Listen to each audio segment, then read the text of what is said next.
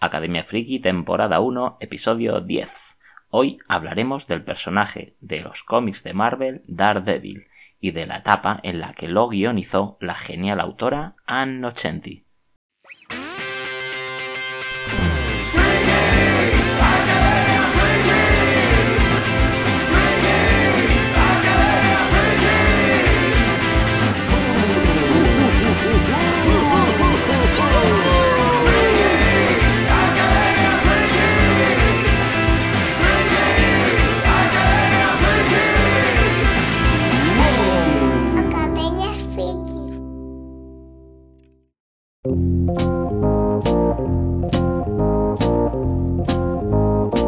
Corría el año 1981 cuando una joven de 24 años que había estado estudiando pintura en la universidad y que se había mudado a Nueva York llena de ilusiones junto a una carpeta con obras que no vendía en ningún sitio, se estaba dando de bruces con la realidad del mundo del arte, ya que en la Gran Manzana, por aquellos años, solo encontraba un sitio profesional como oficinista o como camarera. Eligió servir copas en un club de jazz al que cada noche eh, acudía buena parte de gente de esa de malvivir. Una noche tuvo a bien entablar conversación con un escritor que solía frecuentar ese club de jazz y que le contó, borracho como solía estar, que era un tipo bastante vago y que en su profesión de literato consumir alcohol le ocasionaba bastantes problemas con las entregas a su editorial.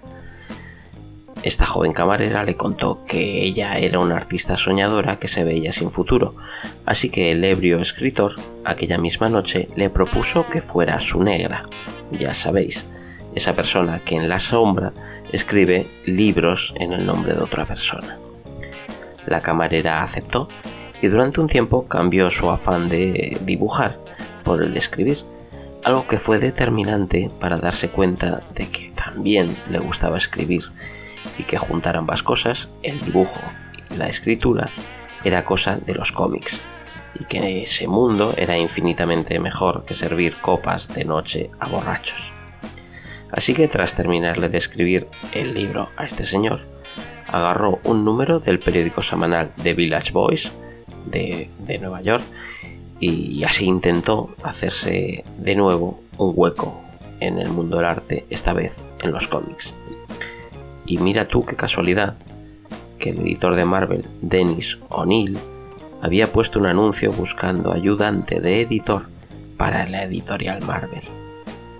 Ann Nocenti, que así se llamaba esta joven, contestó al anuncio, consiguió el trabajo de- de coordinadora, coordinó de hecho varias series de Marvel, la propusieron un poco después dibujar alguna historieta, debutó de hecho dibujando con una historieta mitológica de seis páginas meses después con Marvel y su sueño se hizo realidad, ya que llegó a ser una de las grandísimas guionistas de la editorial y cambió el rumbo de la historia de nada menos que el personaje Daredevil y por extensión de la mayoría de historietas de superhéroes para siempre.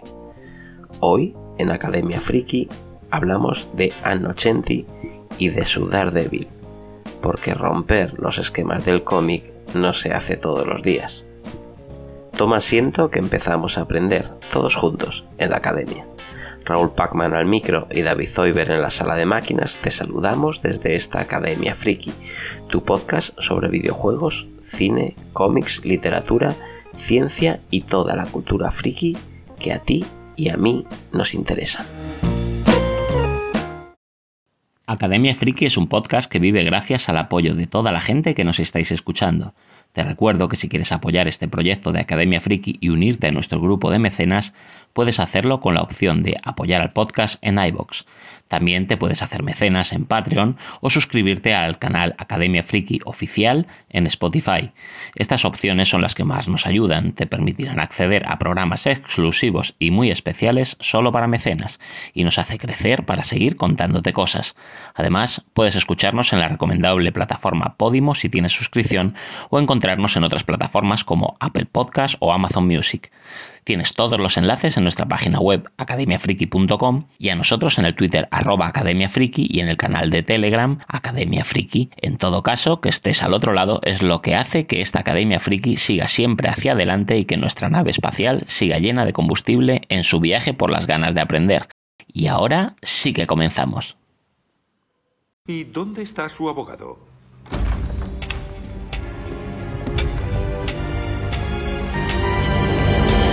Aquí estoy.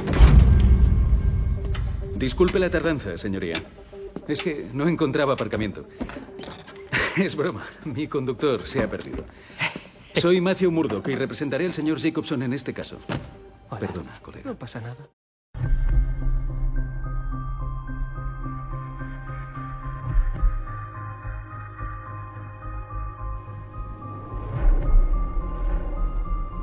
Los años 80 supusieron una revolución para el mundo del cómic de superhéroes, que condujo a la modernidad del género y a propuestas más adultas de lo que era habitual hasta entonces. A ello contribuyó sobre todo eh, la consolidación del mercado de venta directa a través de las librerías especializadas, lo que hizo que voces independientes comenzaran a dejarse oír en un escenario que hasta entonces parecía coto cerrado para, para, para, poquitas editoriales, hasta la entrada de toda una nueva generación de autores no tan preocupados por seguir los pasos de las glorias del pasado como demostrar sus inquietudes por cambiar la estética imperante y por plasmar una temática más cruda y realista. Fueron unos años en los que el personaje de Daredevil, antaño un optimista justiciero con estrafalarios enemigos, tuvo un papel fundamental. Daredevil, el hombre sin miedo, creado en el año 1962 por Stan Lee y Bill Everett como una manera de extender el éxito del también neoyorquino y urbanita Spider-Man, pero con la peculiaridad de que el protagonista Matt Murdock era un abogado ciego con el resto de sentidos ampliados y un socorrido radar que suplía la ausencia de visión pues, este personaje nunca se encontró entre los héroes más populares de Marvel. Sus aventuras pasarían no obstante por notables momentos gracias al paso por la serie de dibujantes de la talla de Wally Wood, John Romita y fundamentalmente Jim Collan. Este último autor, Jim Collan, le dotaría de un estilo característico, más oscuro y menos épico que el común de los héroes de, Marvel, y que contrastaba con los argumentos culebronescos de Stan Lee, que a veces rozaban el ridículo, y la desmesura de algunos villanos, contra los que Daredevil peleaba en sorprendentes viñetas a toda página, con una ciudad de Nueva York de fondo que el lector percibía desde los cielos, auténtico, perturbador, en, algún, en ángulos a veces arriesgados y capaces incluso de producir vértigo. El propio Stan Lee no tenía a Daredevil entre sus favoritos, de manera que cedería su héroe a, Roy Thomas, tras firmar medio centenar de entregas, muchas menos de las que llegaría a realizar de, de Los Cuatro Fantásticos o de Amazing Spider-Man.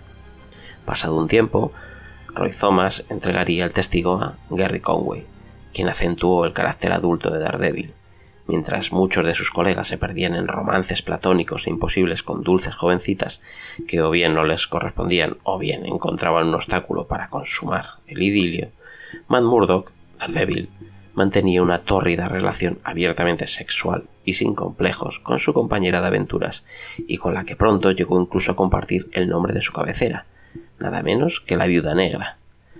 Tal situación se extendería durante buena parte de la década de los 70 y finalizó cuando ya otros autores de menor relumbrón se habían hecho cargo del personaje, cuya decadencia, que ya había pasado a ser bimestral por aquel entonces, evidenciaba que las ventas no atravesaban el mejor de los momentos. Cuando Frank Miller se hizo cargo de la serie, a comienzo de los 80, estaba al borde de la cancelación. Fue Frank Miller quien lo cambió todo, en una historia mil veces repetida y por la que pasaremos por encima. El entonces joven autor fue de los primeros en hacerse cargo del proceso completo de realización del cómic, tanto guion como dibujo, para abandonar buena parte de los elementos que le eran comunes hasta entonces a este Daredevil, al hombre sin miedo, e introducirlo de lleno en el género negro, inspirado en gran medida por el mítico trabajo de Will Eisner, de Spirit, un cómic mítico también. Frank Miller centró la acción en la cocina del infierno, el barrio marginal al que pertenecía el protagonista. Colocó a un tal Kingpin hasta entonces un enemigo de Spider-Man, en el epicentro de la corrupción de los bajos fondos, retratándolo como un villano que parecía estar por encima de la ley y por lo tanto más poderoso que las tradicionales némesis. Recuperó a otro villano, a Bullseye, un criminal creado por sus antecesores para transformarlo esta vez en un despiadado psicópata imparable. Además, Frank Miller inventó a Electra, una asesina a sueldo que había sido amante de Matt en su juventud, e hizo de la muerte de esta a manos de Bullseye uno de los momentos más dramáticos y trágicos en la historia del cómic.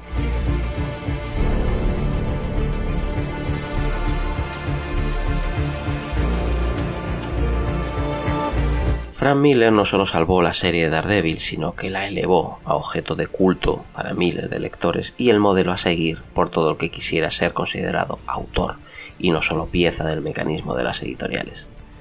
La salida de Frank Miller de Marvel en 1983 ante la llamada de una DC Comics que le proponía, a la par que crear su obra más personal, contar los últimos días de Batman, el héroe oscuro por excelencia, dejó huérfano al personaje de Daredevil, que recayó en manos del que venía siendo su editor, Dennis O'Neill.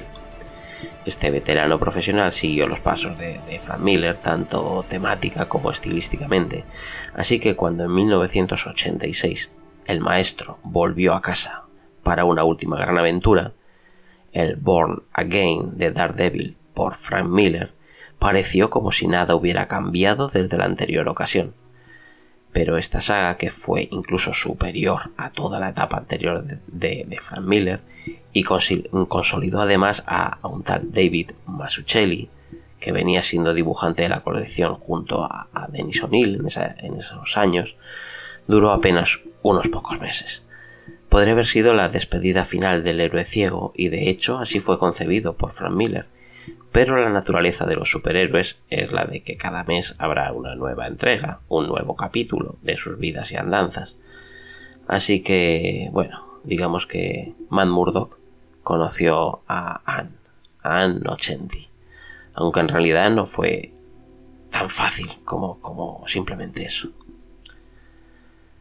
Anne Nocenti, Annie para sus amigos, esta autora, nació el 17 de enero de 1957 y creció con la palabra de sus padres de que los cómics eran basura, aunque eso no impidiera que en sus manos cayeron una recopilación de cómics de Dick Tracy, que llamó su atención por el aspecto feísta de sus protagonistas.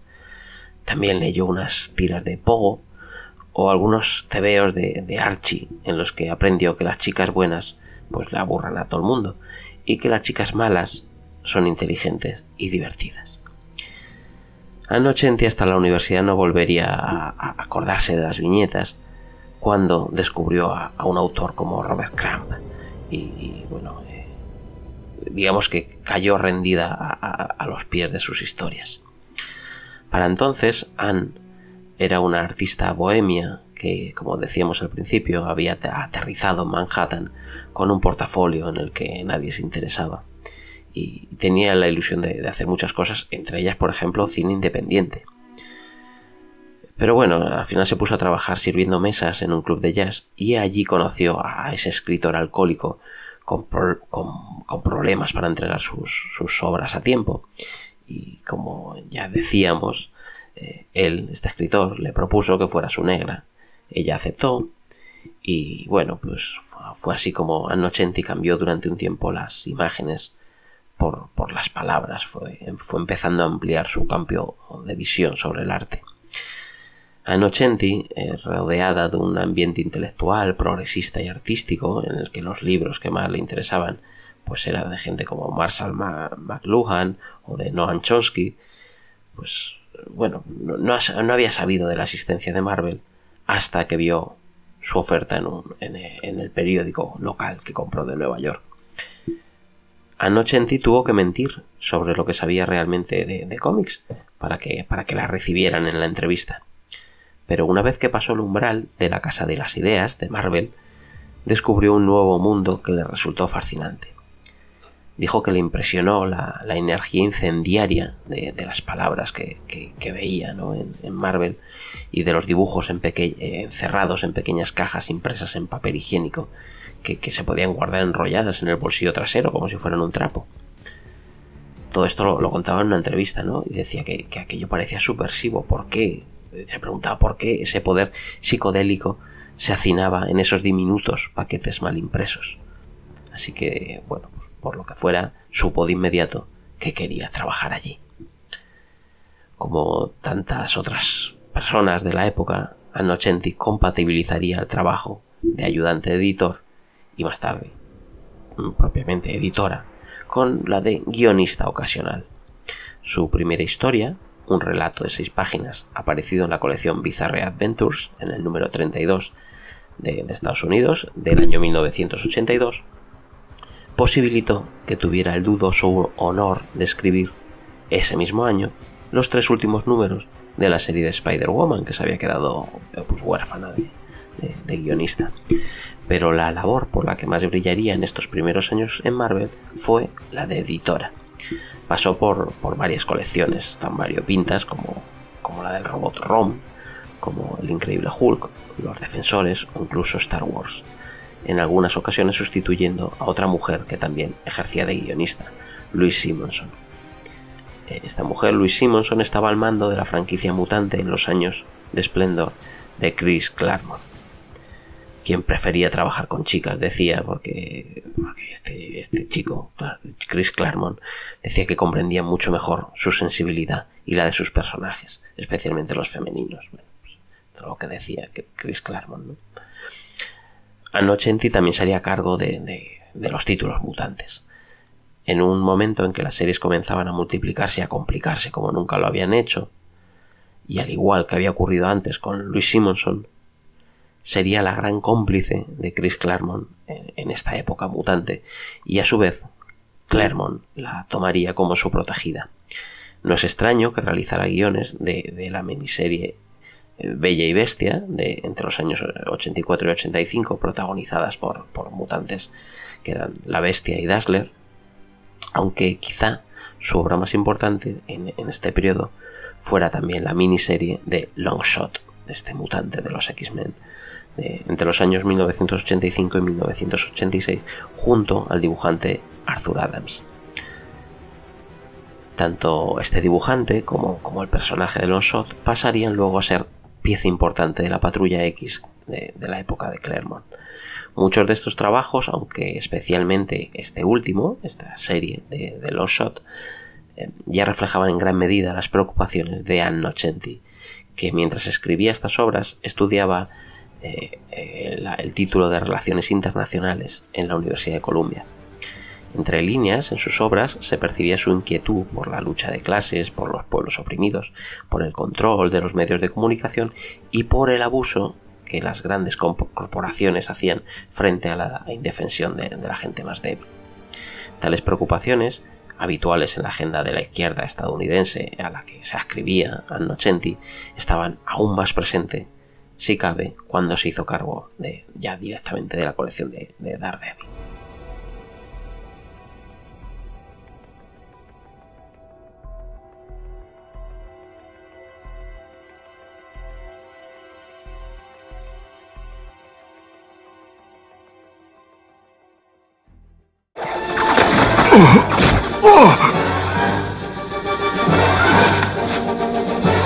No hay duda de quién es el impostor.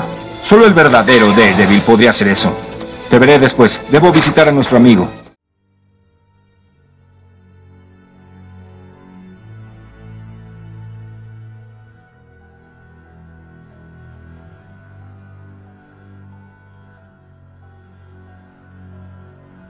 Al igual que, que, ocurría con Arthur Adams y también con Rick Leonardi, había otro dibujante que era Barry Windsor Smith, que era uno de, los dibujantes de referencia en la oficina mutante.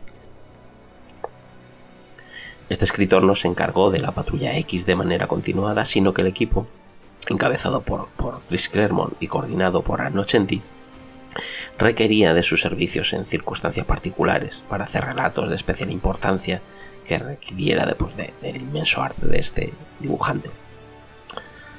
A, a- a- este dibujante, a Barry Windsor Smith y a Anne Nocenti les ap- apetecía también hacer algo por cuenta propia.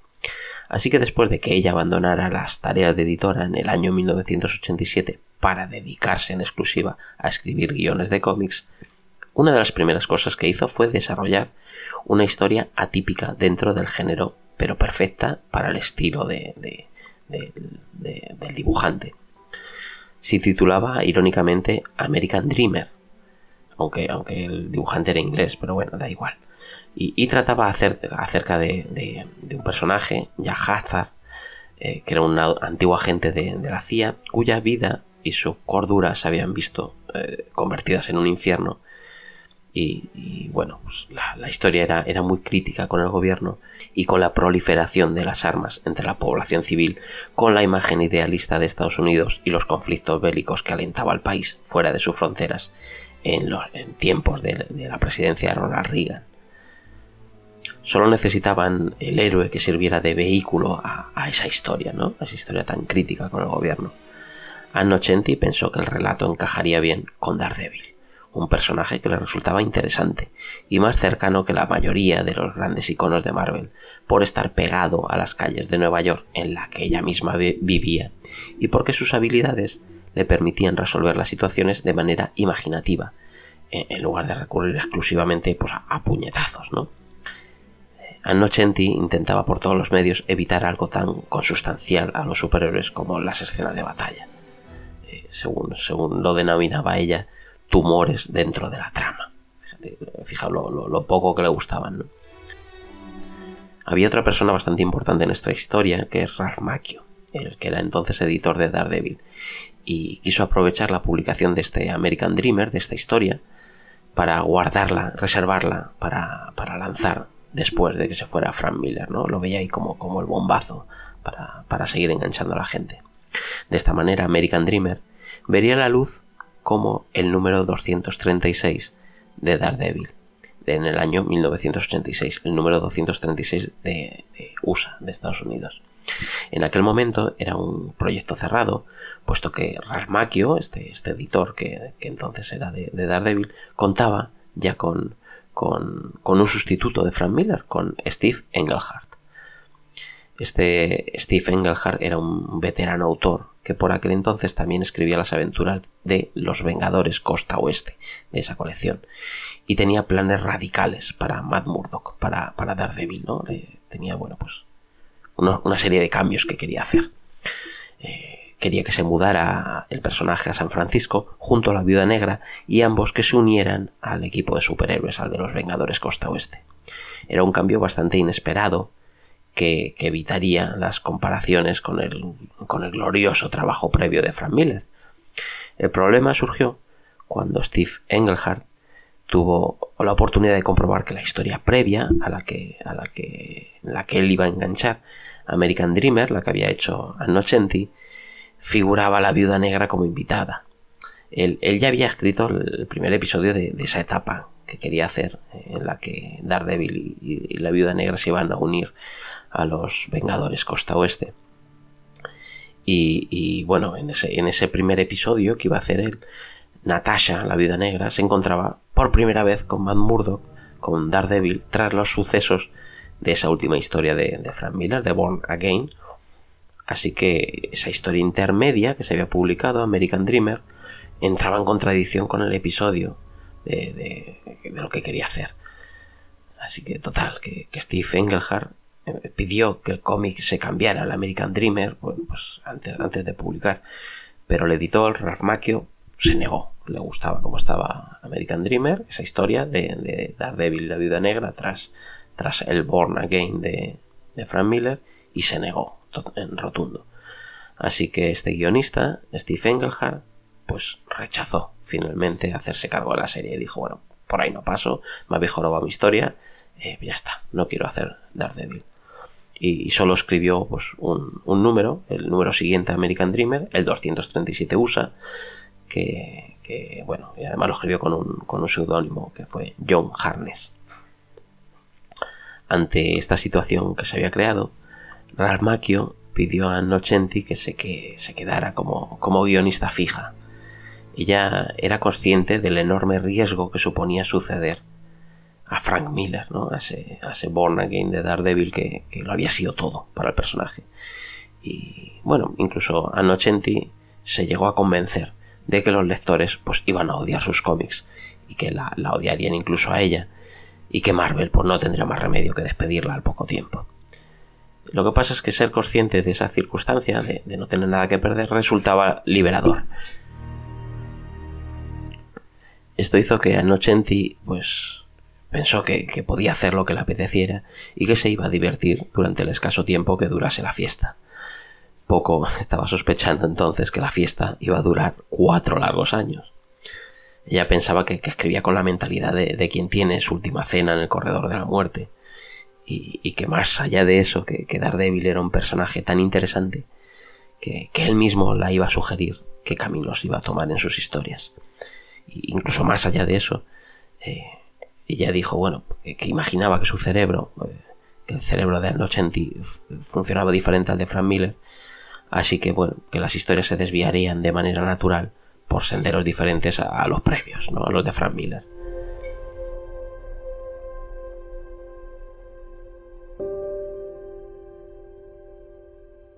En lo que sí iba a coincidir a Nocenti con su predecesor es en, mantener la situación de que el personaje se había quedado al final de, de, de Born Again. Se, estaba ligado sentimentalmente a, a un personaje como era eh, Karen Page y moralmente a la cocina del infierno, a sus vecinos y a los más débiles, sin ejercer ya como abogado, puesto que había perdido su licencia en, en el curso de la saga.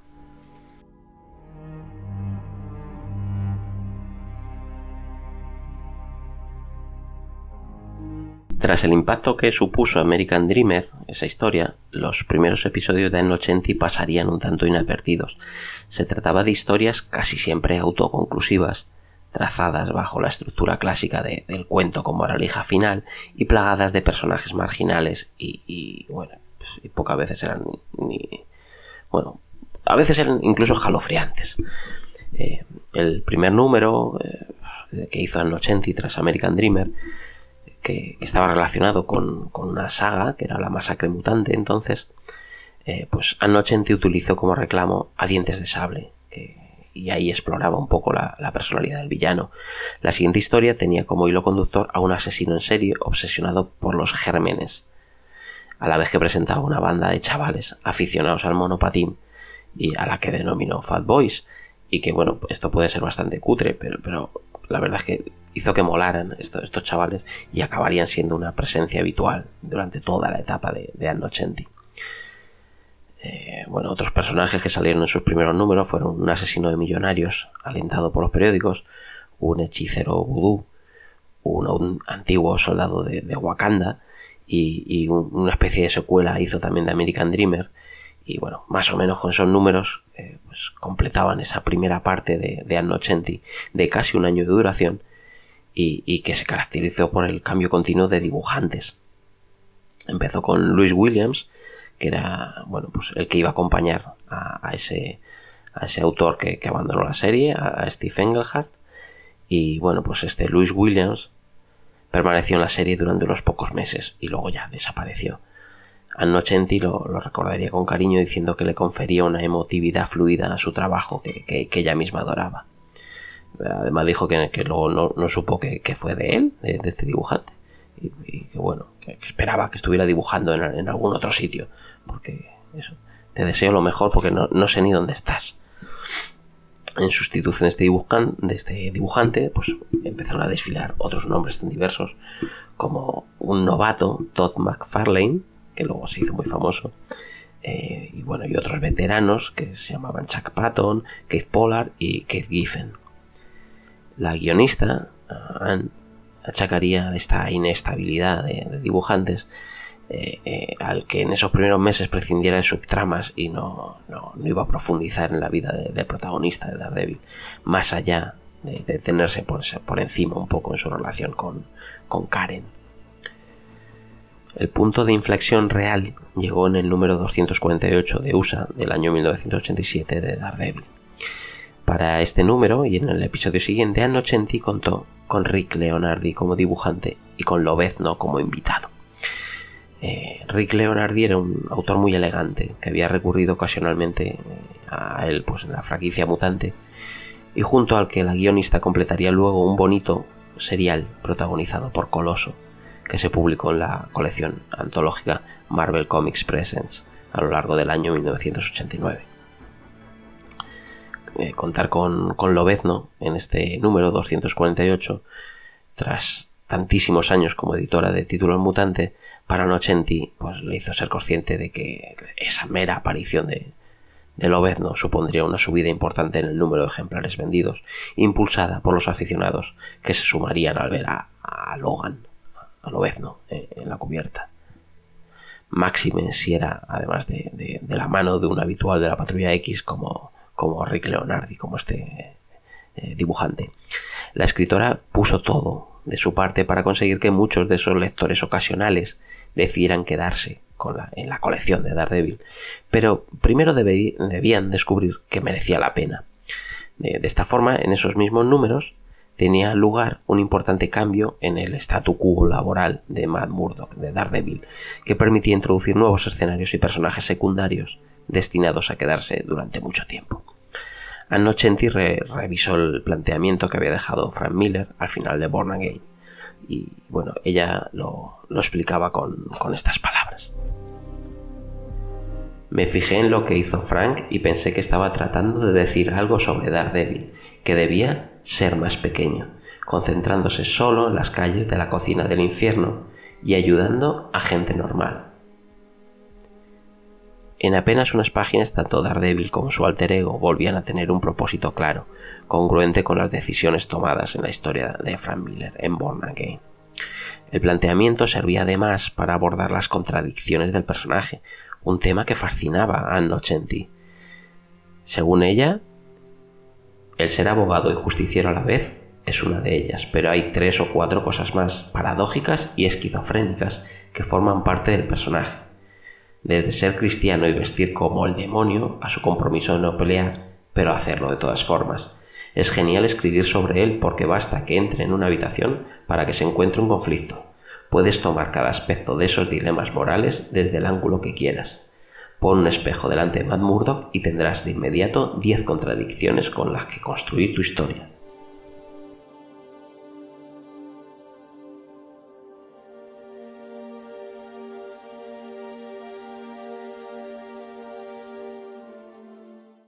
Esta vez yo te sacaré de aquí. ¿Cómo puedes ver a través de tanto humo? Tal vez algunos de nosotros vemos el mundo en forma diferente a los demás. Gracias. Me salvaste. De hecho, estoy salvando a Peter Parker. Discúlpame. Tienes el disco, ¿verdad? Ah, sí, claro. El disco. Estos datos salvarán a Parker. Dáselo a tu amigo Matt Murdock. Sé que estará agradecido por todo, como yo.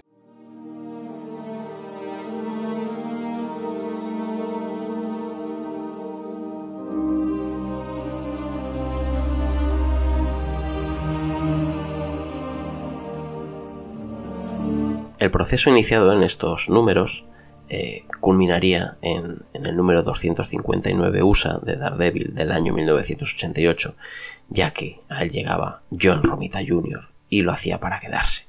Como había ocurrido con, otros dibujantes, con Barry Smith y con Rick Leonardi, Anno Chenti conocía a, John Romita Jr y desde su tiempo en editora de, los títulos mutantes, ya que había estado ocupándose de, la, serie de Uncanny X-Men durante una larga temporada. Eh, John Romita Jr. era el segundo de la saga de, los Romita y toda una institución dentro de Marvel, por cuyas manos también habían pasado siempre en brillantes momentos de su existencia Iron Man o Spider-Man. El artista confesaría luego que, poco antes de inaugurar esta nueva etapa en su carrera, había estado barajando la opción de abandonar el medio. a lo mejor no quería seguir los cómics, pero que la libertad que le ofreció Ralph Macchio, eh, el editor, y la complicidad de, de Annocenti, de la guionista, a la hora de dejarle manga ancha en el desarrollo de cada historia, le convencerían de quedarse. Con la llegada de John Romita Jr., la colección se colocó de nuevo bajo el radar de todos, una circunstancia que se acentuaría gracias a un nuevo crossover con el evento mutante de turno que había, que en este caso era la caída de los mutantes, y que eh, en Daredevil llegaría eh, eh, esa historia pues llegaría en el número 252 USA del, del, año 1988. Era un relato épico de extensión doble en el que el protagonista hacía frente a una crisis que se extendía por todo Manhattan y sin perder en ningún momento de vista la pequeña historia de gente común que ya había convertido en Ochenti en su marca de fábrica.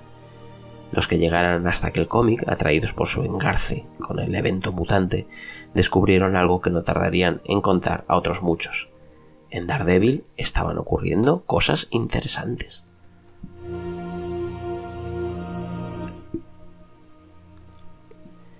El arranque de Daredevil de, de Anno 80 coincidió con un momento en el que el personaje no contaba con una colección propia en España.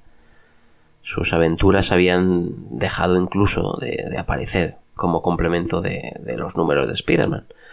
Una desastrosa manera en la que la historia de Born Again de Frank Miller llegó a ver la luz por primera vez en España.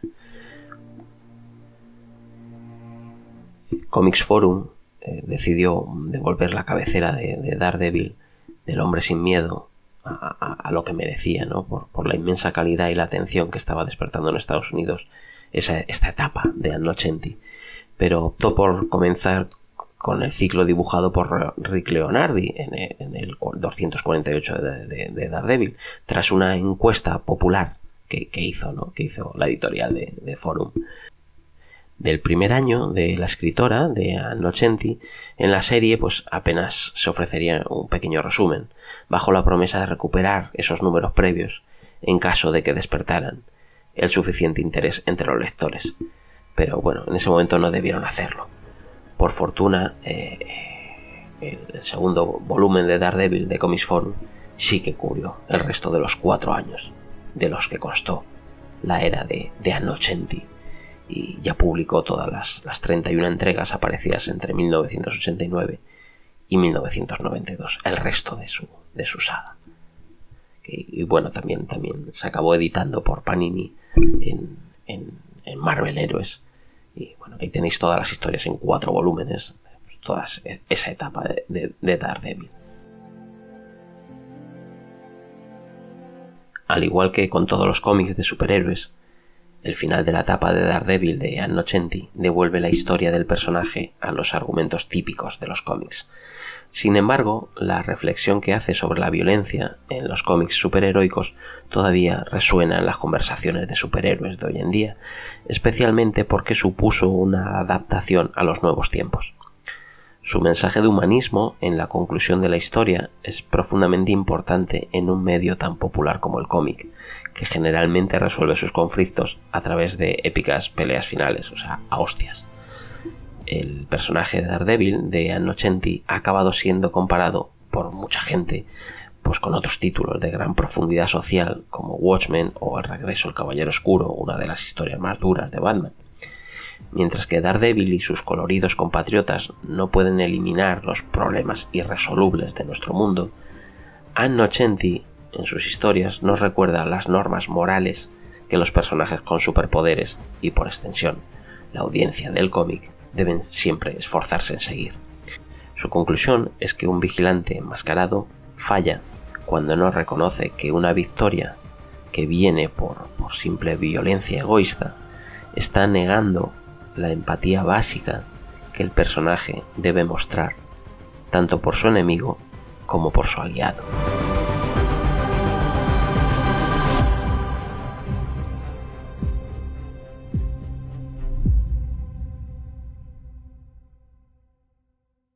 Y para completar el mundo de Daredevil, os dejo con la visión del personaje de David Bernard Bernie, creador de la iniciativa Podgaming como agrupación de podcasts de videojuegos, además de presentador de los maravillosos podcasts Game Elch y Ocio 2.0. Muy buenas amigos y oyentes de Academia Friki y un saludo en especial para Raúl Pacman que me ha invitado a grabar este audio. Yo soy David Bernat, conocido como Bernie en las redes sociales y también conocido pues por ser el director de Game Elch, por tener otro proyecto a lo mejor más pequeñito, más personal que se llama Ocio 2.0 y también se me conoce un poquito por ser el fundador de la iniciativa Podgaming, esa agrupación de podcasts sobre videojuegos en habla hispana. Eh, me han invitado para hablar sobre Daredevil, quizás porque saben que soy un poquito fan de, de Marvel, de los superhéroes y de todo lo que supone o todo lo que tiene relación con, con esa editorial. Y yo encantado, yo me presto siempre a grabar audios, a participar con amigos, a colaborar, cualquier cosa. Yo estoy encantadísimo de, poder aportar mi visión. Y voy a hablaros de Daredevil. Voy a hablar, no voy a hablaros del origen, del origen porque seguro que lo han tratado en el podcast con muchísimo detalle. Ni de Daredevil ni de Matt Murdock os voy a hablar en concreto. Tampoco voy a hablaros de la obra Born Again porque seguro que alguien la ha comentado y seguro que hablan de ella porque por dos motivos. Primero porque es la obra, digamos, em, más importante o con más repercusión de todas las historias del, del diablo ciego de Marvel. Y por otro lado, porque es la obra en la que se basan para hacer la nueva temporada de la serie que van a dar en Disney Plus. Después de la cancelación de la serie que hubo en Netflix, Bastante buena adaptación, por cierto. Pues la nueva la van a inspirar un poquito en Born Again, que es esa trama en la que, digamos que Matt Murdock cae en lo más hondo, ¿no? Eh, cae en lo más hondo y tiene que, que resurgir. Pues ahora yo os voy a hablar un poquito resumen de mi, de mi experiencia, no voy a extenderme mucho tampoco, porque no soy un gran experto en este personaje. Eh, sí que he leído cómics de él, por supuesto. lo he leído también en crossovers que ha participado con otros superhéroes de, la Casa de las Ideas, como por ejemplo en Civil War, que, tuvo bastante poca repercusión, he de decir. Era muy, muy, muy secundario y eso a mí me sentó un poquito mal. Y os voy a hablar de, no sé, pues un poquito mis impresiones. Soy más conocedor a lo mejor de los mutantes, y a lo mejor también he podido incluso leer algo más también de Spider-Man, que tiene mucha relación con Daredevil, y, y a lo mejor un poco más de, Vengadores. Pero bueno, Daredevil es un superhéroe, ya lo sabéis, tiene poderes, tiene sentidos amplificados por, el accidente que tuvo la radia, las radiaciones a los, los vertidos tóxicos que perdió la vista, pero depotenciaron sus sentidos, ¿no? Es un, es un guerrero de la ciudad. Él vive en la cocina del infierno eh, conoce bastante a Spider-Man, de hecho comparten enemigos muchas veces, se los intercambian unos y otros. Sí, pues como Bullseye, como Kingpin, como Electro, eh, no sé. Incluso creo que Craven también se ha enfrentado a, Daredevil en alguna ocasión. Él es de estos que son más cercanos al pueblo, ¿no? ayudan a la gente de la ciudad, de, de Nueva York sobre todo, de todo lo que de todo lo que tenga que ver con el pueblo, con los barrios, etcétera. Y, y entonces, eh, pues por eso es amigo de Spider-Man y de otros guerreros de la ciudad, pues como Luke Cage, como Iron Fist, como, como Electra. Bueno, Electra es... Electra es un poco como Catwoman en, en DC, ¿no? Es, es pareja, es, relación sentimental, pero también es enemiga, es, es buena a veces, a veces es mala, pues tiene, tiene sus cosas, ¿no? Eso le da mucha riqueza a este personaje. Y él formó parte de los defensores con este grupo, con, Iron Fist, con, con Jessica Jones, con Luke Cage. Y les ayudaba también la enfermera de noche. Y bueno, también Punisher ha estado por ahí con, ellos. Lo que pasa es que él tampoco es héroe-héroe, sino antihéroe. Bueno, va un poco eh, a su libre albedrío. Eh, Biblia tiene muchas épocas. Y de hecho, es uno de los, de los primeros, ¿no? Eh, lo crearon antes de que Marvel se llamase Marvel. No me acuerdo cómo se llamaba la editorial anterior, pero antes de que, de que se llamase Marvel, él ya estaba por ahí. Y, lo crearon, madre mía, hace, hace en los años 40. No, no, me acuerdo cómo, no me acuerdo exactamente el año. Pero es de, Stan Lee. Es una creación de Stan Lee que lo dibujó con, con Bill Everett. La verdad es que es una creación muy acertada. Son cómics de la época, los, primeros, son dibujos de la época, son esas viñetas en las que te explican con texto lo que está pasando. Tú ves un dibujo, pero hay mucho texto. Los cómics más recientes, son sobre todo a partir de los 90, se volvieron más visuales, que te contaban, te intentaban contar todo con, con la misma viñeta, con el mismo dibujo, pero en los 40, los 50, los 60 eh, eran más... Eh, específicos en cuanto a texto se refiere, te explicaban más lo que estaba ocurriendo. Y eso pasaba con muchos cómics de la época. Y esa época, pues es muy infantilona, es, es más inocente, es, va a lo que va, ¿no? A contarte el personaje. Pero luego ha tenido otros dibujantes. Una época muy buena, por cierto, la de John Romita Jr. O no, no, perdón, la de John Romita Padre. El Junior también lo dibujó. John Romita Jr. también ha, llegado, a dibujarle. Pero John Romita Senior, el padre, hizo una época muy buena de, este personaje. Con, crossovers con otros. De hecho, creo que fue suya el, enfrentamiento contra Namor. Creo que fue suyo, pero no estoy seguro del todo. Creo que sí que fue de John Romita padre. Si no, disculpadme porque eh, estaba intentando acordarme ahora, ahora mismo. Eh, fijaos, Namor, que es tan poderoso, que es tan fuerte como Hulk, digamos, ¿no? Eso es lo que han dicho la. Eso es lo que comentan, ¿no? Eh, de fuerza bruta, es tan fuerte como Hulk. Y. Y tiene, o sea, puede volar, tiene velocidad, eh, es muchísimo más fuerte que Daredevil, pero consiguió vencerle con inteligencia. Consiguió vencerle. De hecho, si veis la, pelea, os va a recordar un poquito a la última película de Wakanda Forever, de cómo se enfrenta Yuri a él en, en, esa, en esa playa os va a recordar mucho a eso, porque es alguien que no puede con el otro rival, pero usa la inteligencia o usa las técnicas o las herramientas que tiene alrededor para, vencerle. Y yo creo que, os va a recordar mucho porque a, mí me recordó a, esa batalla. Buenísima la, la etapa de John Romita, pero también la de Frank Miller. No se puede olvidar, Frank Miller. Eh, qué gran guionista, qué gran dibujante también y nos, trajo, no sé, muchas, muchas cosas interesantes y evolución del personaje. No os voy a contar ahora mismo ninguna historia en concreto, pero Daredevil sí que ha pasado de ser eso, más inocente, a pasar las canutas, eh, a no confiar en nadie, pero aún así es muy buena persona y tiene fe en la humanidad y por eso desde su despacho de abogados junto a Frog y Nelson, intentan ayudar a los que no tienen recursos, porque su corazón eh, es así, él es buena persona y es generoso y, e intenta ayudar a todos. Y esos son valores que hay que seguir enseñando hoy en día. La verdad es que hay que seguir enseñándolos porque ya no es ya no se transmiten tanto en, este tipo de historias. Se van a lo mejor en los últimos años a algo más espectacular, algo más llamativo, algo más, eh, no sé, cósmico. Intentan irse a lo más grande para llamar la atención, para, eh, para descolocar, pero las historias más intimistas, más cercanas, muchas veces se, se, pierden. Por eso triunfó la serie de Netflix, porque se acercaba al pueblo, porque se acercaba a las personas, porque eh, cuando, nosotros cuando vemos una serie o una película con personas reales, eh, pues son personas reales, no son dibujos, no son no son animación, entonces mm, tendemos siempre a identificarnos con alguien o, a trasladar esas historias a algo que nos ha pasado en nuestra vida, porque la mente humana funciona así. Y entonces esas historias intimistas funcionan bien, suelen funcionar muy bien. En las películas que han tratado esos temas funcionan bien, los cómics que tratan esos temas más humanos funcionan muy bien, y las series, por supuesto, porque son series, son más cercanas siempre, son más de actores que de efectos especiales, que como podían ser las películas. Y por eso triunfó tanto eh, esa serie, la hicieron tan bien y se acercaba mucho al personaje, aunque no era exactamente fiel a la historia del personaje. Es que son muchísimos años, son muchísimos años del personaje.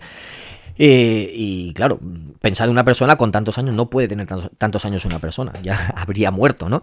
Pero aquí pues te cuentan una y otra vez sus historias, lo reinventan, intentan aportar cosas y cada guionista aporta su granito de arena y cada cada escritor, cada dibujante eh, pone un ladrillo más en lo que forma este personaje. Ya digo, un personaje cercano, eh, generoso, que intenta ayudar, que no se rinde, aunque sepa que no puede vencer al enemigo. Eso recordará mucho a Spider-Man, porque es que tiene muchísimas similitudes, tanto Daredevil como Spider-Man. Tiene muchas similitudes. Eh, mientras que Spider-Man es más dicharachero, más tu vecino y amigo, el eh, Daredevil es un poco más callado, un poco más eh, distante, pero aún así cercano. Distante en cuanto a relaciones personales, pero cercano en cuanto voy a estar ahí para ayudarte. Y si necesitas ayuda, yo voy a estar. Aunque tú no me la pidas y aunque tú creas que no la necesitas, yo si considero que necesitas ayuda, voy a estar ahí, te voy a ayudar y a lo mejor me voy. No, no quiero ni que me des las gracias, pero yo te quiero ayudar porque tú lo necesitas. Y así es Daredevil, no espera recompensa, no espera gratificación, no espera eh, ningún beneficio. Simplemente hacer el bien por hacer el bien. Y esos son valores que hay que retomar, que hay que recuperar en las historias de hoy en día.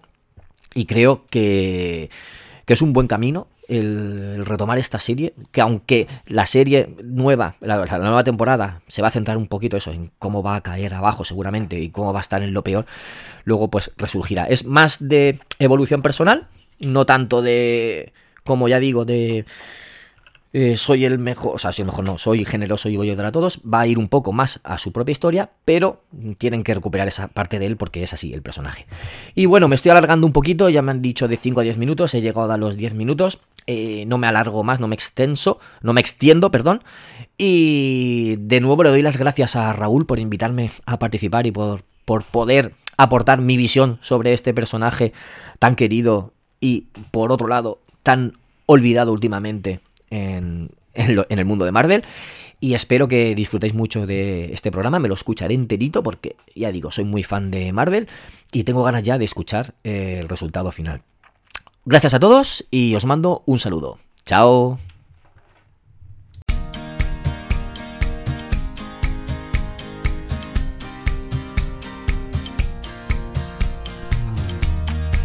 Bueno, pues amiguitos y amiguitas, hemos llegado al Friki Test. Y si alguien está todavía está un poco perdido con esto del Friki Test, pues recordamos un poco en qué consistía esta parte final de, cada programa de Academia Friki. Y es que nos traemos un, invitado al, programa y bueno, pues valoramos un poco sus, conocimientos sobre cultura friki a través de una serie de preguntas, de un test. Y nada, os voy a presentar al invitado que hemos traído en este programa, voy a decir que es, entre muchas cosas, es podcaster, es copresentador del podcast increíble Pero Incierto, es montador de stands en ferias retro también. Eh, eh, creo, que va a ser el, próximo editor de una, de una, biografía sobre Astraco. Y sobre todo, sobre todo, es el hombre responsable del videojuego, de la aventura de texto. La aventura casi original presentamos hoy en Academia Friki, en el Friki Test, a Tranquilino Rodríguez, Tranqui69 para los amigos. Bienvenido a Academia Friki. Hola, bien hallados todos. Se te olvida decir que soy tornero fresador, pero vamos, bien. Ay, perdón. lo más importante de todo. Pues mira, lo tenía que apuntar y no le he hecho el check. no, pasa nada. Es que como lo llevo en la tarjeta, tampoco no pasa nada. Bueno. Pues nada, eh, bueno, tú, no sé cómo vas tú de, de conocimientos frikis bastante, bastante. Yo soy, yo soy un hombre de mi tiempo, ¿eh? Bueno, ah. soy, eh, me he adelantado a mi tiempo, en realidad. Yo, a mí me han dicho siempre que me he adelantado a mi tiempo. Eh, de hecho, yo ahora debería tener 20 años y unos 50 que calzo. O sea, me he adelantado 30 años, literal. Claro. Yo siempre, ah, cuando la gente dice que se adelanta a su tiempo, me imagino que es gente que, que responde ante que les preguntes. se han adelantado tanto. También, también puede ser. Algunos, algunos se retrasan a su tiempo o van retrasados. Uy, sí, de esos hay muchos. hay muchos. Bueno, hay, yo tampoco me voy a sacar yo de ese, de ese lote, pero bueno. Bueno, supongo, supongo que has, venido a Academia Friki libremente por tu propia voluntad y dejando parte de la felicidad que traías, supongo. Sí, no, felicidad no tengo mucha, pero bueno, ya que estamos hablando, yo estoy pasando una mala racha. vaya, joder. No, no, es el momento, ¿verdad? No. Vaya, es que no tengo muchos amigos, ¿sabes? Hombre, claro. Ah, bueno, hay que aprovechar todas las oportunidades. Yo no, no, no, sé que... Yo, aquí me, habéis invitado a este podcast maravilloso de friquismo y yo soy friki, pero hasta la médula. Otra cosa es que, consiga superar a, Xavier San Martín en, el test que hizo. Ah, sí, bueno me dejó acertó algunas que yo no acertaba ni con el Google, ¿eh? Ni, vamos, con el GPT, mis, disculpas todo el rato. Ah, hostia, vale, vale, vale. Bueno, pues no. O sea, esto, es como un, esto es como un examen, no, no dejamos a por, a por ello, pues no, apruebo un examen desde el 92, así que venga, que no se diga. vale, vale, pues nada, es, tu momento, es tu momento, ahora o nunca. Venga. Bueno, pues a ver, yo te yo tengo, tengo un par de test preparados y para que tú elijas, ¿vale? El que tú quieras. Tengo uno, el, el difícil, y otro el complicado. ¿Cuál quieres? El difícil. El difícil, ahí está. Bien te veo ahí lanzado. Muy bien, muy bien. Pues venga, nos vamos al ataque y, a, ver, cómo se da. Venga, venga. Venga, pregunta número uno. Pregunta, primera pregunta. ¿Cómo se conoce comúnmente a los alienígenas de raza eslizoides que aparecen en los cómics de Marvel basados en el personaje de Alien. ¿Cómo se llama? Son alienígenas eslizoides que se parecen. La- la- Eslizoides, eh, eslizoides, eslizoides. Pero bueno, a- a- aquí me tienes que dar cuatro opciones. Te voy a dar cuatro opciones. te voy a dar Ah, coño. opciones, aquí- Sí, yo no, los no, conozco. A ver, que yo los conozco por el nombre de pila, pero igual no. Claro. A todos, ¿los conoces? Sí, sí, yo es que tengo mucha amistad con ellos. Siempre saludan. bueno, respuesta A. El nido. Respuesta B. Sables. Respuesta C. Ergonianos. Y respuesta D. El ete y el oto. El creas nido, sables, ergonianos o el ete y el oto. Hostia, es que estaría claro, es que los calatrava siempre me han llamado. Claro. Pero yo diría que el nido. ¿El nido dirías tú? Bueno, Sí. pues. Tu respuesta la A, el nido. Perdón, sí, la. La, la, el nido, el nido. Y la respuesta correcta es el nido, por supuesto. Maravilloso, increíble. Dios. 100% de efectividad de momento. Voy a echar una primitiva hoy. Claro. es tu momento, es tu momento. Sí, sí. Has lanzado. A ver si me toca el reintegro. hostia. Claro, joder. A lo grande. Sí, sí, yo es que, yo es que sueño a lo grande. Sueño a lo Que grande, me devuelvan sí, el dinero. No te conformes con pequeñeces, hombre. Nada, nada. Muy bien, pues nada, perfecto. Vamos a por la segunda, que, que van muy bien, van muy bien. A ver. Pregunta número 2. Esta yo creo que te la tienes que saber, pero bueno, te la voy a hacer de todas maneras. ¿En qué año se disolvió la empresa de software española Dynamic Software, fundada por los hermanos Ruiz? 19 eh, respuesta A, 1990. Respuesta B, 1992. Respuesta C, 1994. Respuesta D, 2038. Complicado. Dynamic Software. Ya A ver, repi- repíteme lo- los años. 1990, 1992, 1994 o 2038. Te voy a dar una pista. No, no, no. Estoy, ¿Sin estoy entre el 94 y el 92. Vale, vale. Vale, porque Pista. luego fueron Dynamic Multimedia o no sé qué, Sí, luego se, crea, se refundaron y tal. Yo te iba a decir una pista que eh, fue en los 90. Joder, pistaza. Pistaza de la hostia. Hombre, Eso ya- ahora ya, en 2038. bueno, pues ahora ya, por supuesto, en el 92. Va. En No el sé, ¿era 92. La, B? ¿Era? era? La B, la B, 92. 92. Muy bien, 92.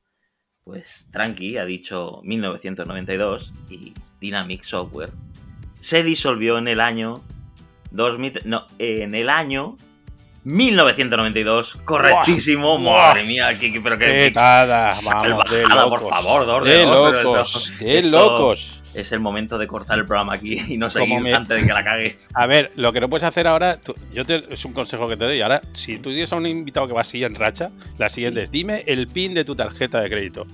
Es tal. Pero que, Oye, igual cuela, ¿eh? Porque te vas así on fire y al final lo claro, sueltas. y tengo que decir cuatro opciones y entonces la última hago así. Y la que tú digas. Claro, claro, esa te la dejo libre, esa libre. Bueno, bueno, pues nada, perfectísimo, perfectísimo. Ya dos de dos, ya, o sea, de momento saber de cómics, saber de, de- de historia de los videojuegos, pues eh, la siguiente literatura. A ver qué tal. Has leído algún libro, ¿no? Supongo, alguna vez. Sí, la de Teo va al, al zoo, Bueno, lo pues, tengo, me lo he leído dos veces y ya está. Ese, es que tiene, ese que tiene más dibujos. Claro, hice yo el prólogo. ese. Pregunta número 3. ¿En qué libro de Harry Potter aparece por primera vez el personaje de Sirius Black? La primera vez que sale Sirius Black. Hostia. Respuesta A, la cámara secreta.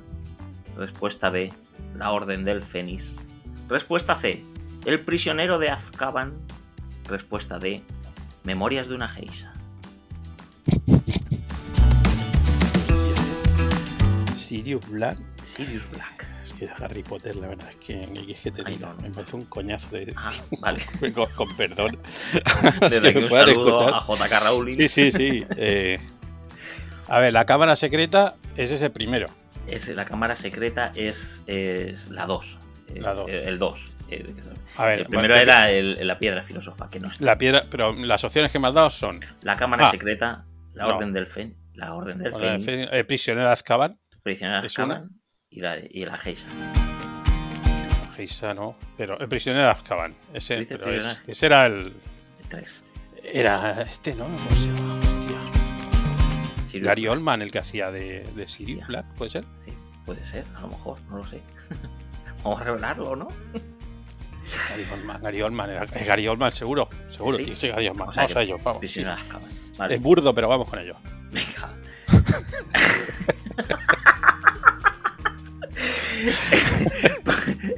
Has dicho que, que la respuesta correcta El prisionero de Azkaban. es que Prisionero de Azkaban y Sirius Black aparecía por primera vez en el libro de Harry Potter y...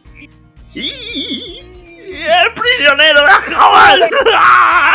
¡Tres de tres! ¡Maravilla! ¡Maravillosa! Guau, de locos, hostia, ya casi tengo las gafas Apple que regalas. tío. Ya, sí, Hostia. casi, casi. Bueno, no son Apple, son Opel. Bueno, son Opel venían- Corsa.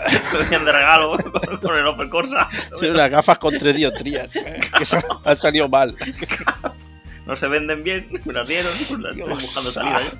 Pues 3 de 3. Hostia, Pues no es por nada, pero esta, esta ha sido de pura potra, ¿eh? Sinceramente. No, has hecho, has hecho un razonamiento muy lógico, mucho más lógico del que esperaba y del que hubiera hecho yo también. Porque además es que me, me pasa con todas las de Harry Potter, creo que son todas la misma. O sea, yo creo que es una película entera, todas. Está. faltado decirme ah, que hay varias partes en Harry Potter. Sé que hay un montón, pero no te, me preguntas, si me llegas a preguntar cuántas películas hay de Harry Hostia. Potter, te digo, "Pff, las que quieras. Claro, muchísimas. 32. No sé, 8, 20. Claro, No, las que sean. las que sean, vale.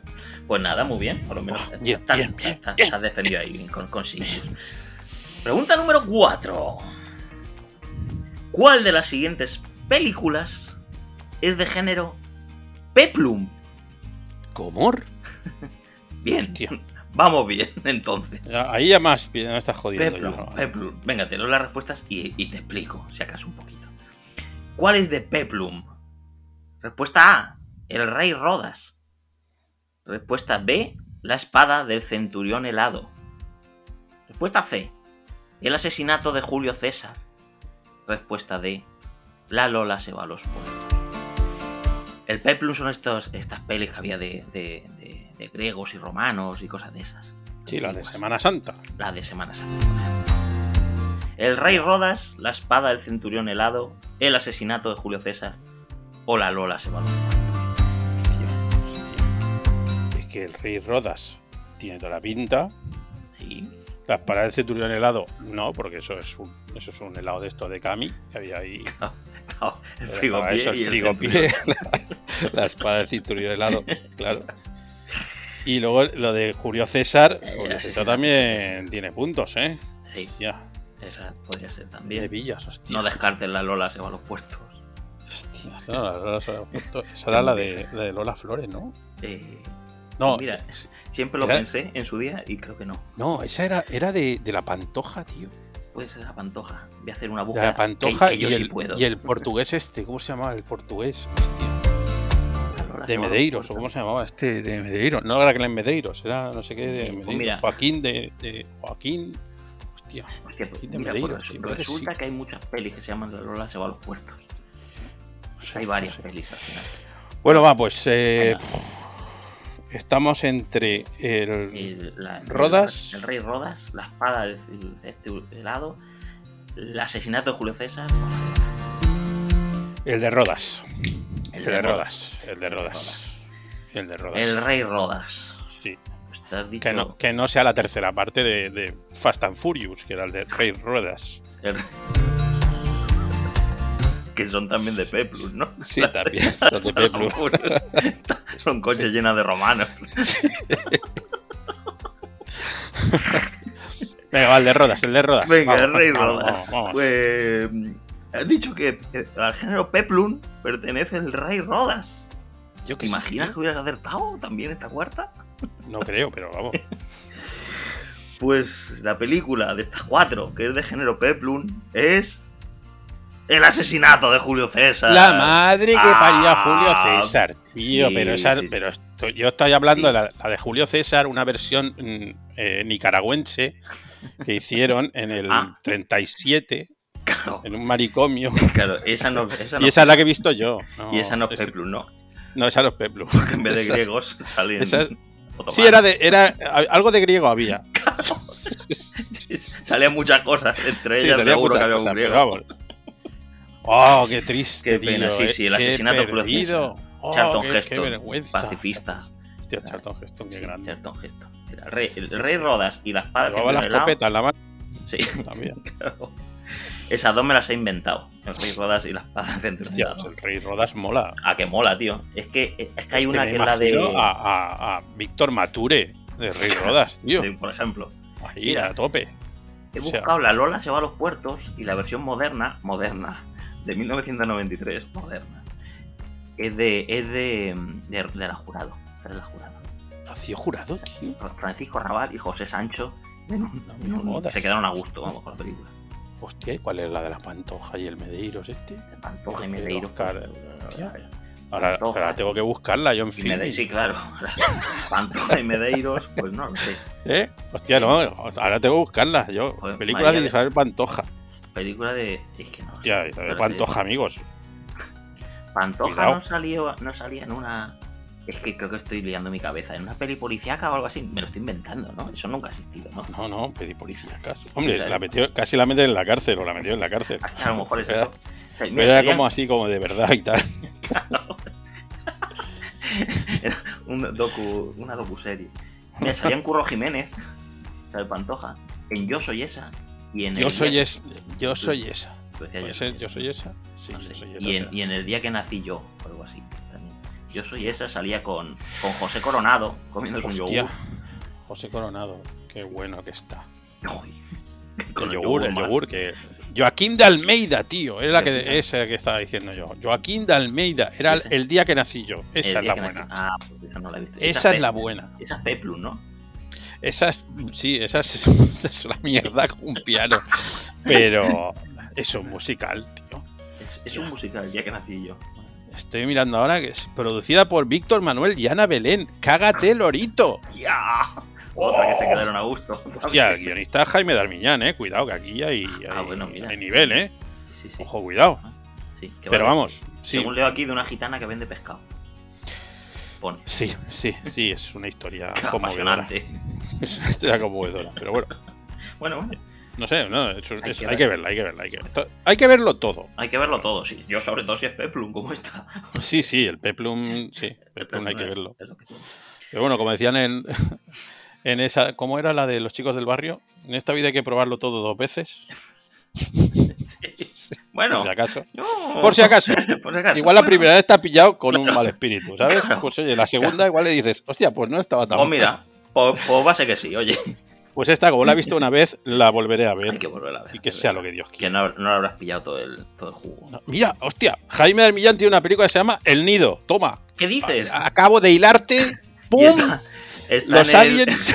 en el UCM, supongo que está, de Marvel. Sí, sí, brutal. Este es el, Hostia, acabas de el cerrar el, círculo. pantojaverso, de- chaval. Este es el pantojaverso. Hostia, hostia, pues mira, una cosa más a la que aficionarme, hombre. Espectacular. Sí, sí, sí. Joder, acabas de cerrar el círculo de friquites. Bueno, pues entonces eh, he perdido. Has O sea, perdido, es van, triste, he van, perdido. van 3 de 4. Mm, Yo solo te quiero decir una cosa. A ver.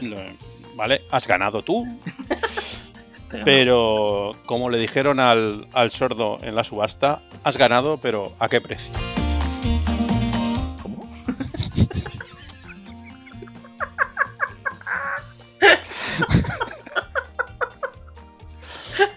Tienes un enemigo de por vida.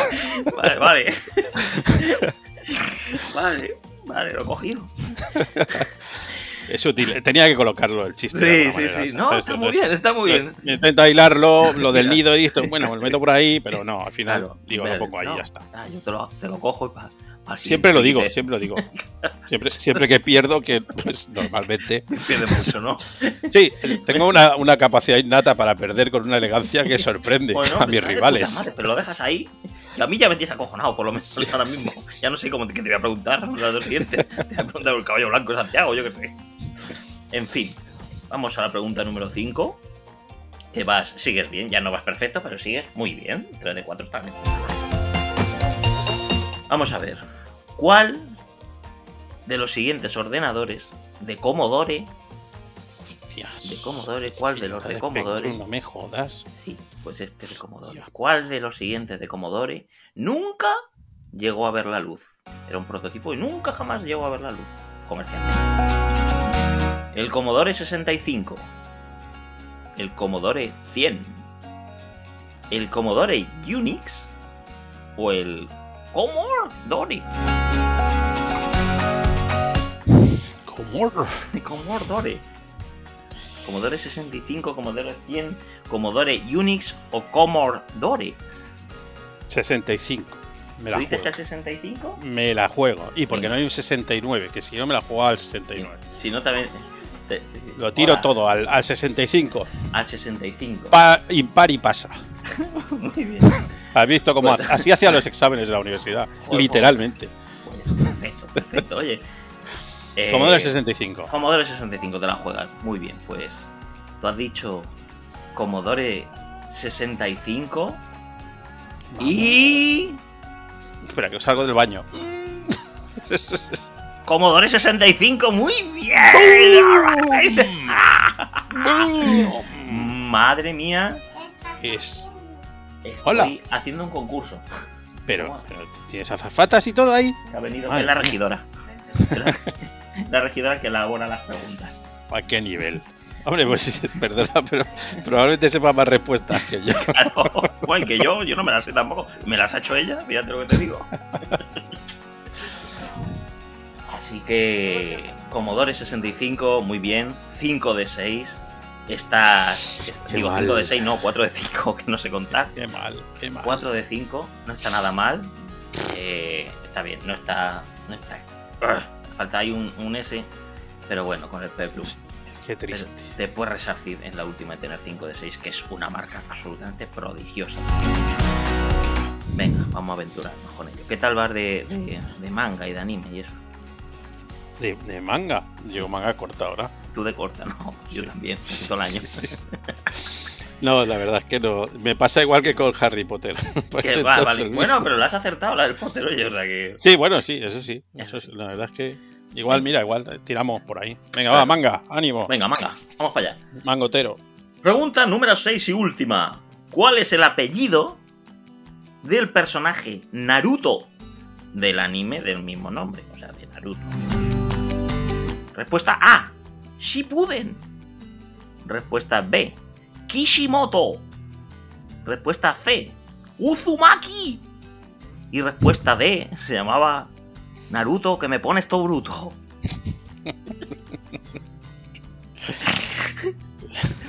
Llegas a decir kimono y te juro que te digo kimono.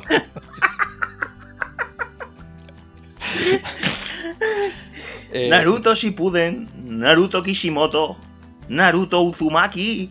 Oh, Naruto, que me pones todo bruto.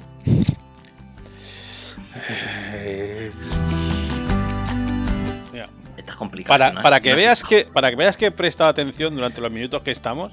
Sí. Esta que es la última respuesta, voy a contestarla como me has dicho que las conteste al principio del programa. Es decir, en lugar de decir el ah. nombre, que diga la letra. Hostia. ¿Ah, sí? ¿Te he dicho eso? Sí, sí, es, la primera vez, me acabo de dar cuenta de ah. que estoy haciéndolo mal todo el programa. Ah, da igual. soy la leche. para que veas, mi nivel de atención es el que es.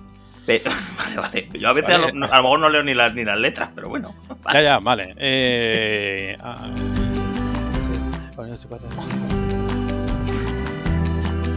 papel. Lagarto Spock. Piedra, papel, lagarto Spock. La B. La B. Puede ser la B, ¿no? ¿Han sido todas las B? ¿Cuántas B llevo? ¿Cuántas veces? Yo no sé. Una. ¿Una? ¿De la, del Dynamic, la del Pocas me parecen. Una B. Pocas me parecen. además, si miras el tipo test, tiene que, si te fijas, tiene que hacer serpiente. Porque no puede ser todas seguidas. tú no has hecho un examen tipo test y has dicho muchas veces veo aquí. ¿No te pasa eso? Es verdad. es verdad. Es imposible que tú hagas esto. No puede ser tan cabrones y poner todo ¿ves? Claro, eso. eso Esta una C, a tomar por culo lo que sea. Pero una Estoy seguro que es la B, pero la cambio a la C porque no puede ser. Una B, una B, por supuesto. Tú esta dices que la B. Sí. Se llama digo, Naruto. Naruto, Naruto Kishimoto. Kishimoto. Kishimoto, como molaría mucho que fuera Naruto Kishimoto y acertar 5 de 6. Vamos a ver. Shupuden, Shupuden. La respuesta. Bueno, ¿te has quedado con Kishimoto? ¿Con la B? Definitivamente. Sí, la B, la B, la B. La B, la B. Claro, pues me faltan Bs. Solo te una B. Es verdad, tiene toda la lógica del mundo. ¿Qué cosas hacen los tipos de estas? Sí, me faltan Bs. Claro, me faltan. Son 8 Bs, 3A, 4 Cs. Si es que es así, si es por estadística. Claro, esto lo tengo yo estudiado. Pues el apellido de Naruto, has dicho que es Kishimoto. Kishimoto, sí. suena bien, Naruto Sí, Kishimoto. sí, suena bien. Y Naruto se apellida Uzumaki. Me cago en la madre que parió a la madre de Samuto y, y de Naruto. va. Kishimoto La creo que apellida el tío que lo, que lo dibujó, que se lo inventó. No se como a la uva, digo, a su ay, hijo. claro, Tío, que es un hijo bastardo o algo. Sí, Hostia, qué mal rollo. Que Sí, se van mal con sí, el padre. sí. Joder, qué mal, tío. Esto Estos no- japoneses. No, sé, se lo encontró por ahí tirado en un río o lo que sea. Naruto, Uzumaki. casi, Esa, bueno, ¿Qué letra era? ¿Qué letra era? La C. La C. La C. Es que has ¿cuántas- aplicado la lógica de alguien que hace los test sin lógica ninguna. Claro, claro, claro. Es que no sé cuántas Cs llevaba. Es que no, no he perdido la cuenta de las Pues, Cs. pues mira, joder, es la tercera C del test, claro. Hostia, que qué cabrón, así hacer daño. Claro. Así hacer daño. Es que si está no se mala puede hacer los test. Está- está mala Exijo que se repitan. Un Puedes ir, a, recuento. puedes ir a la revisión luego, a tutorial, si quieres, la semana que viene. Nada, nada. Muy bueno, bien, muy bien. Correcto. pues 4 de 6 no está nada mal. Yo creo que Semi friki. Muy bien, sí, semi-friki tirando a, a- alto friki, alto friki. No, Rehabilitable. rehabilita- Efectivamente, tiene solución todavía, con los años. Bueno, pues nada, oye, ha sido un placer tenerte aquí, valorarte, ponerte a prueba sin razón ninguna de nada y, y- y que, que hayas respondido el, el friki test, que hayas acertado 4 de 6, que no está nada mal. Y nada, antes de despedirte, antes de despedirte, amigo Tranqui, cuéntanos qué haces por ahí, o qué, qué- qué- cuenta aquí a la, a la audiencia de Academia Friki en qué estás metido, o qué haces. Bueno, yo en realidad soy, soy un hombre del Renacimiento. Prácticamente, Sí. porque prácticamente nací en el Renacimiento. Eh, no, ahora básicamente. anti- antigua. Sí, sí, soy antiguo, la verdad es que sí. O sea, tengo mi, mi DNI es XXV palito palito. ¿Cuál es la letra? X. ¿Cuál de todas? Muchas, hay muchas letras. No, pero eso son las cosas que, que pasan cuando tienes una edad. No, ahora estoy sobre todo centrado con, con el tema del CAD, la web del CAD, la wiki del CAD, el foro del CAD. Vamos, esto es un CAD que no parar. Entonces, ¿Y con algo ahora- del CAD estás también? Sí, sí, yo estoy montando, montando todo lo que sea del CAD, menos, menos CAD, que es el diseño asistido por ordenador, que eso no lo hago. Claro. No, Todo lo que sea con aventuras de texto y estas cosas para echar una mano a la comunidad y que la cosa vaya un poquito más para adelante. eh, pues ahí estamos, Juanjo Muñoz, José Luis Cebrián, eh, Edu Villagal, gente que estamos ahí montando lo que es el CAD, que está a punto de salir. Yo he venido aquí a de mi libro, próximamente, a punto de salir el CAD 60 Ujú. y sobre todo pues eso montando la, la web la wikipedia la wikicat estamos montando y haciendo un poquito de, de comunidad un poquito de piña para un grupo de gente que en realidad somos muy poquitos Ujú. llevamos tan bien pero no, no, es- es buena gente y, y es un, un poco pena que, que un género como el de las aventuras de texto que a mí me gusta tanto desde hace tantísimos años hace muchísimos años que, ya, que yo estaba con esto esté tan ninguneado en general. O sea, por, ya no por, por, por los podcasts, sino por las revistas del sector y por la gente que, como que lo dice, no, es que esto juegan cuatro matados. No, no, hay muchísima gente que juega esto, hay muchísima gente que hace aventuras buenísimas a día de hoy. Y, y yo creo que hay que darles un poquito de cancha y de bombo. Entonces, no sé, con eso de momento pues nos vamos entreteniendo, vamos dando un poquito de, de vidilla y en eso estamos, que no es poco, ya te digo yo. Yo, yo tengo que, que agradecer ese trabajazo que hacéis porque, para quien no lo sepa de, de lo, que, de lo que está hablando nuestro invitado de hoy, el CAD, es esa... Bueno, es un compendio ahí de cosas, ¿no? Es, es foro, es página web y es sobre todo una revista magnífica sobre videojuegos de tipo aventura conversacional, aventuras de texto, de las que un Sí. servidor también ha publicado algo por ahí, alguna vez de un jueguecillo, pero que, que vino, vino a rebajar la calidad de la revista en ese momento. pero, pero me parece que ha sido un trabajo eh, increíble y la gente que no lo conozca, que entre, que lo vea y que es el CAD, C-A-A-D. Y, y, vamos a animar a todo el mundo a que entre, lo vea, porque yo también estoy de acuerdo. No es el género de moda hoy en día ni de, ni de lejos, pero tampoco estoy de acuerdo en que lo jueguen mm, tres personas despedidas por ahí. Hay mucha gente todavía que, que tiene regustillo, o que tenemos regustillo por, los, por las aventuras de texto. No, y que en un mundo como este, en el que todo es inmediato y rápido y todos son estímulos rapidísimos y que estás saltando y ah, disparan de todas partes y tengo cosas rojas que explotan por todas partes, a veces tomarte un poquito de tiempo y sentarte con tu taza de café y escribir cuatro palabritas y, y leer las cosas con paciencia, a veces también relaja y va bien, para un poquito para la cabeza, que están las cabezas para echarles un vistacito. sí, efectivamente. Estoy de acuerdo, estoy de acuerdo que si podemos mezclar un poco la, el relax de leer con, el hecho de jugar, que al final es una aventura interactiva, porque es un juego, o sea, puedes hacer lo que te dé la gana dentro de los límites del juego.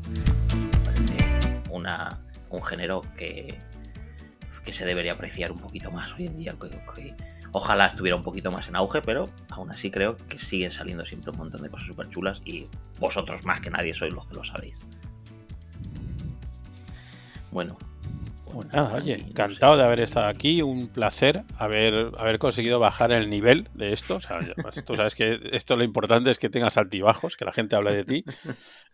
y, bueno, y yo entiendo, también te digo una cosa, que has hecho una cosa que el otro día para quien no ha oído el 7, el 7, que no ha oído el 7, que es el que he oído yo, el último que he oído yo, que ese es el bueno comparado con este, ¿vale? Ahí invitaron a, Xavier San Martín, o sea, eh, ojo, cuidado. Y entonces tenemos dos personas, Xavier y yo compartimos nuestra pasión por la música, él la adora y yo la odio.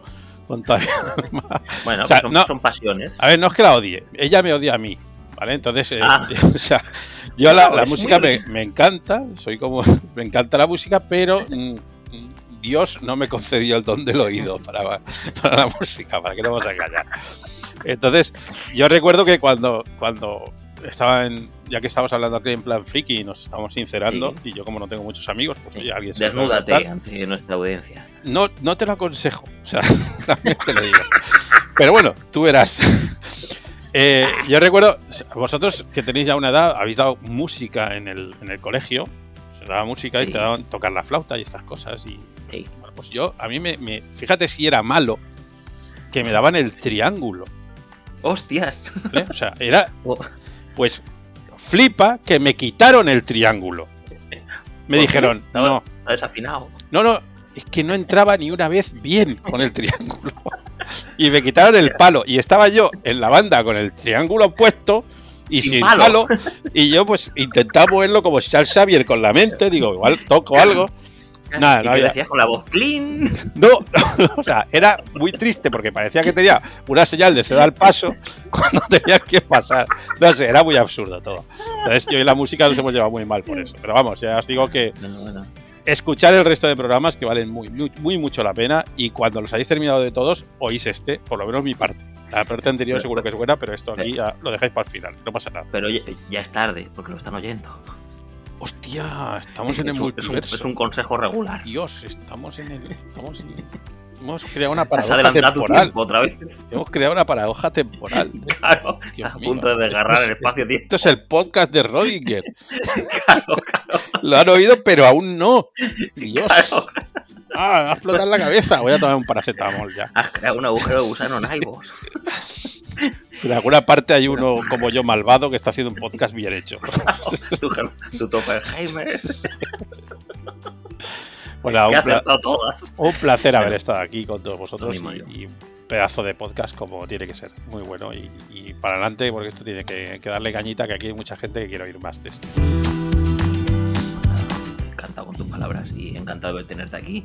Y, nada, pues eh, si alguna vez eh, veo que, te puedes superar, pues te llamo otra vez. Ah, es tan difícil superarme. Es tan difícil. me te está adelantando tiempo. Ya sabes que no te has superado a ti mismo. Sí, sí, no, yo es que me, yo me pongo las, el, listón muy alto y así paso por debajo, ¿sabes? una técnica. Acabo antes. bueno, pues nada, tranqui. Que encantado de tenerte por aquí. Despedimos aquí el, el Friki Igualmente, hasta pronto. Venga, hasta pronto.